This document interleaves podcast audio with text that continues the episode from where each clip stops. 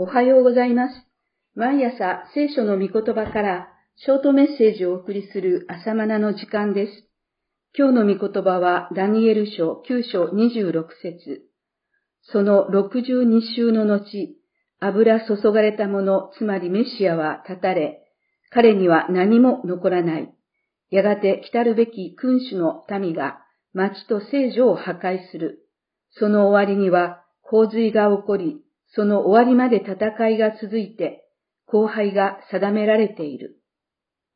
ダニエルに示された予言は、さらに革新部分へと迫ります。それは、油注がれたもの、すなわち、メシア、キリストの来臨に関する予言です。この第9章の前半部分は、ダニエルの祈りです。ユダヤの国が滅び、民はバビロンの捕囚となり、神殿が破壊されたのは、自分たちの不信仰ゆえであるとの告白と悔い改めの祈りです。九章3から19節言い訳がましくない潔い祈りです。その祈りに応えて神は、見つかいガブリエルを使わして、御言葉をダニエルに告げられたのです。九章21から23節数多くいる見つかい、つまり天使の中でも、ガブリエルは蜜毛のための天使長と考えられています。一般的な祈りの応答であれば、位の低い天使が蜜毛を持ってくるのでしょうが、この場合はキリスト来臨に関する重要な予言であったため、天使長のガブリエルがもたらしたのでしょう。キリスト誕生をマリアに告げたのも、このガブリエルでありました。余談ですが、ミカエルは天の軍勢の天使長と言われています。さて、予言の内容を見てみましょう。まず、あなたの民とあなたの聖なる都については、70州が定められているのです。9章24節この70州のことをダニエルの70州と呼びます。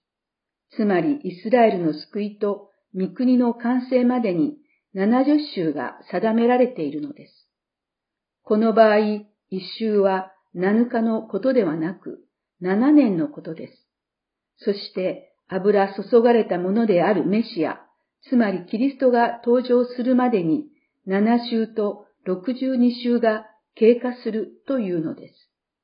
次のように記されています。それゆえ、知れ、悟れ、引き上げてエルサレムを再建せよとの命令が出てから、油注がれたもの、君主の来るまで7週、また62週の間、その苦しみの時代に、再び広場と堀が建て直される。9章25節これは新海訳聖書の翻訳なのですが、口語訳の翻訳の方がわかりやすいでしょう。それゆえ、エルサレムを建て直せという命令が出てから、メシアなる一人の君が来るまで、七週と六十二週あることを知り、かつ悟りなさい。その間に、しかも不安な時代に、エルサレムは広場と街路を持って建て直されるでしょう。九章二十五節予言によれば、メシアが登場するまでに、七週と六十二週で69週が経過することになっています。69週とは 69×7 年で483年です。いつ起点にして計算するのでしょうか？エルサレムを建て直せという命令が出てからです。ではこの命令はいつのことでしょうか ?BC538 年にペルシャのクロス王が出した命令でしょうか？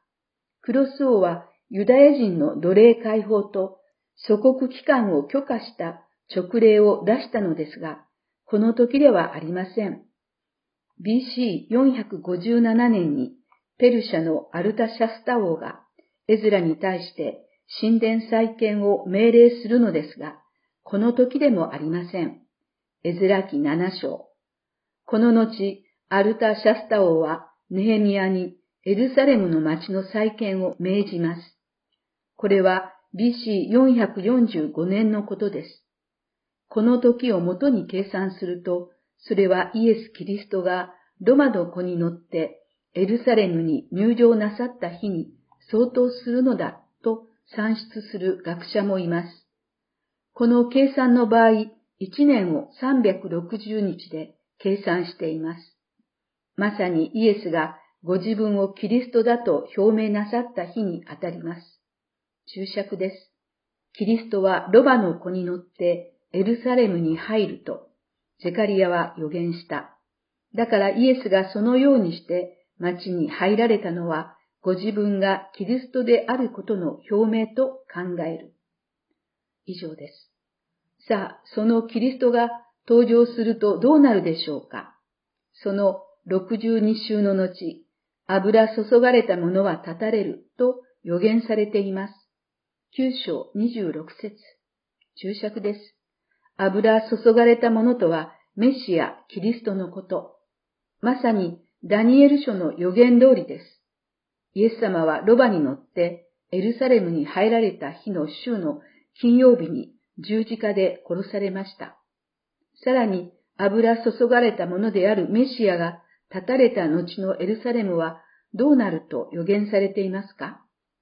やがて来たるべき君主の民が町と聖女を破壊する。その終わりには洪水が起こり、その終わりまで戦いが続いて、後輩が定められているのです。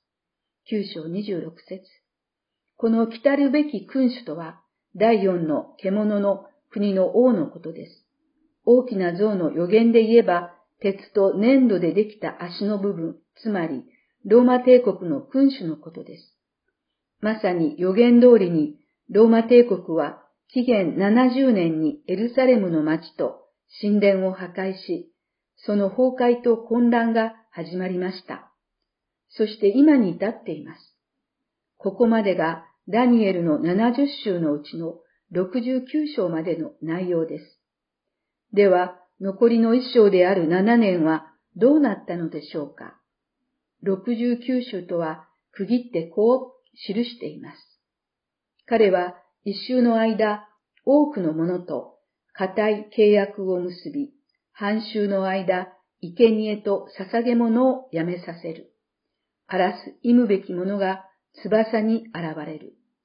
ついに定められた絶滅が荒らす者の上に降りかかる。九章二十七節。六十九週目と残りの一週との間には時間的な空きがあると理解すべきでしょう。というのは、ローマ帝国の君がエルサレムの町と神殿を破壊し、後輩に追いやったところまで実現していますが、その後の一周、7年の出来事はまだ実現していないからです。27節の彼とは第4の獣の君主のことです。彼は終わりの時代にイスラエルと契約を結びます。この契約は世界の火薬庫と言われる中東に平和をもたらすかと思われる内容でしょう。すると最後の一周が動き出します。ここで、目視録に記された終わりの時代の観覧期が7年、すなわち一周であることと一致します。しかし、週の半ばに、つまり3年半が経過すると、彼は契約を破棄して神殿に座して、自らを神と宣言します。そして残りの3年半、一時と二時と半時にイスラエルを大迫害します。ダニエル書7章25、9章27節イスラエル史上最大の観難です。